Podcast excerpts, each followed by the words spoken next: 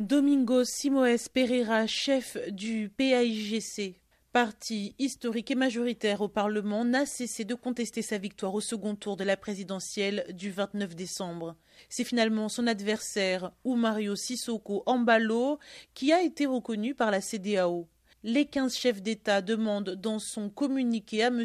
Ambalo de nommer un nouveau Premier ministre et un nouveau gouvernement au plus tard le 22 mai 2020. Ancien Premier ministre issu de l'opposition, Sissoko Ambalo a été déclaré vainqueur à plusieurs reprises par la Commission nationale électorale.